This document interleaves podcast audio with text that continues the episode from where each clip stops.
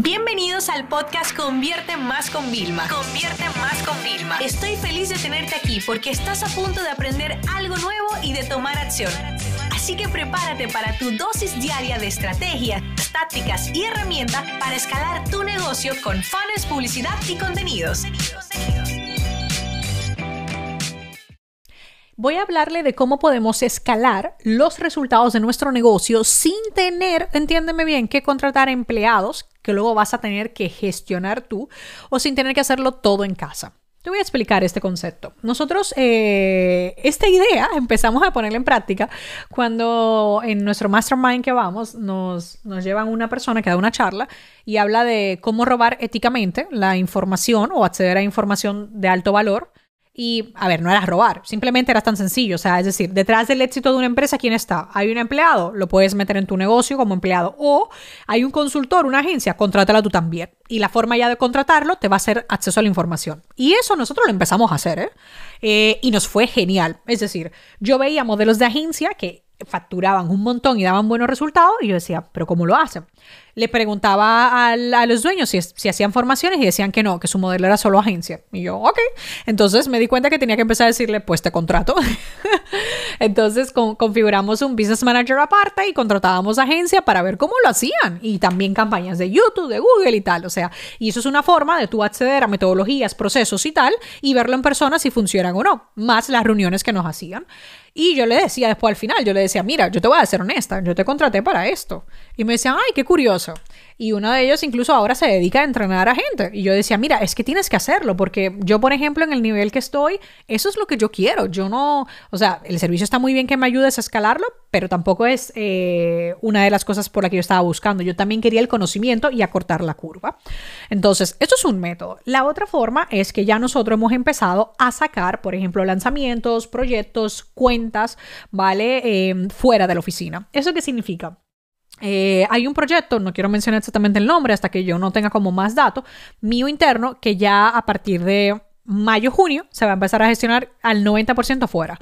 Es decir, nosotros el 10% que vamos a mantener de venta, ¿eh? porque la parte de gestión de los proyectos lo mantenemos todavía nosotros, project management, satisfacción, etc. Pero la parte de venta está, estará en un 90% fuera de la oficina. Y eso es una forma de escalar el negocio que tenemos, porque al final, fíjate, al tú no hacerlo internamente, vas a tener más tiempo para I más D, innovación, nuevos proyectos o potenciar otros actuales también que tienes. las personas de fuera te van a cobrar. Sí, claro que sí que te van a cobrar, pero se supone que eso es, o sea, tú vas a tener beneficios, o sea, que eso se paga solo.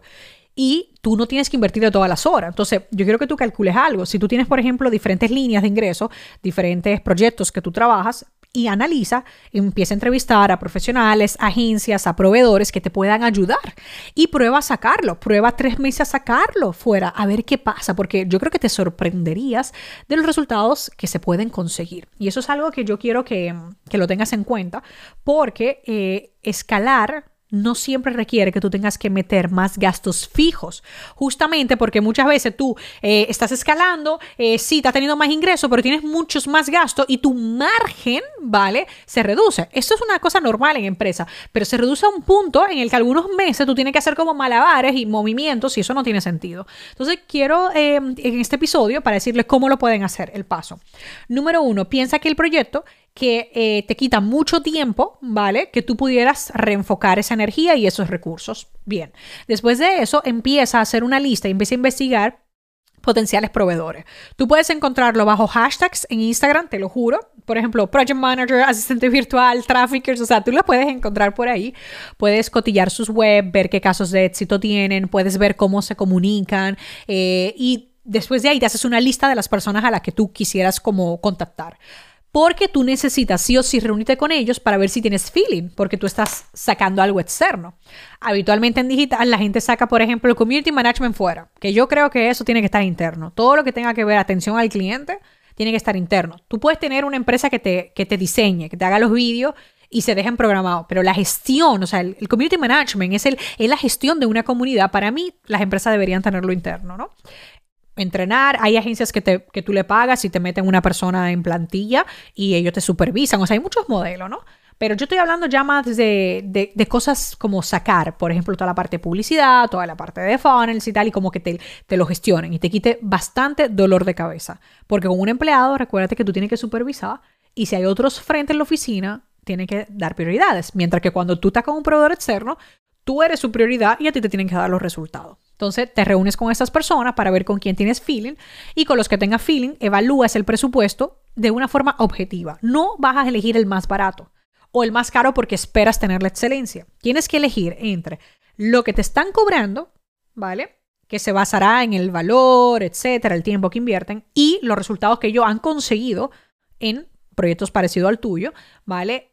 Y lo que te ofrece realmente, porque es decir, yo puedo tener mucha propuesta entre mil y tres mil dólares, pero lo que me ofrecen es lo que determina realmente si es lo que yo necesito. Si yo, por ejemplo, saco funnels y ads, ¿vale? A mí, como Vilma Núñez, a mí me interesa mucho la parte de reporte. Entonces, a mí me pueden dar la mejor campaña de publicidad, pero si no me dan análisis de reporte para yo poder mejorar y todo esto, y tienen proactividad y son estrategas, a mí no me sirven. Porque de verdad, a eso sí que me compensa meter otro trafficker más en mi oficina, te lo juro. ¿Vale? O sea, yo estoy hablando de una gestión más global. Entonces tú tienes que buscar eso. Así que espero que esto les ayude para que puedan escalar, ¿vale? Y recordar una cosa, cuando uno se va a estos modelos, eh, el proveedor puede ofrecerte dos opciones. Una es un fijo recurrente sin importar lo que te genere y otra es, un, eh, un fijo de entrada o una base muy pequeña y luego por performance, que significa que te va a cobrar, ¿vale? Por eh, los resultados que te genere. Por ejemplo, un 10%, un 20% de comisión del total de eh, los beneficios, del profit, de las ganancias que tenga el negocio, ¿vale? Así que bueno, espero que esto les ayude a poder sacar negocio y poder escalar sin tener que aumentar los gastos fijos. Esta sesión se acabó y ahora es tu turno de tomar acción. No te olvides suscribirte para recibir el mejor contenido diario de marketing, publicidad y ventas online.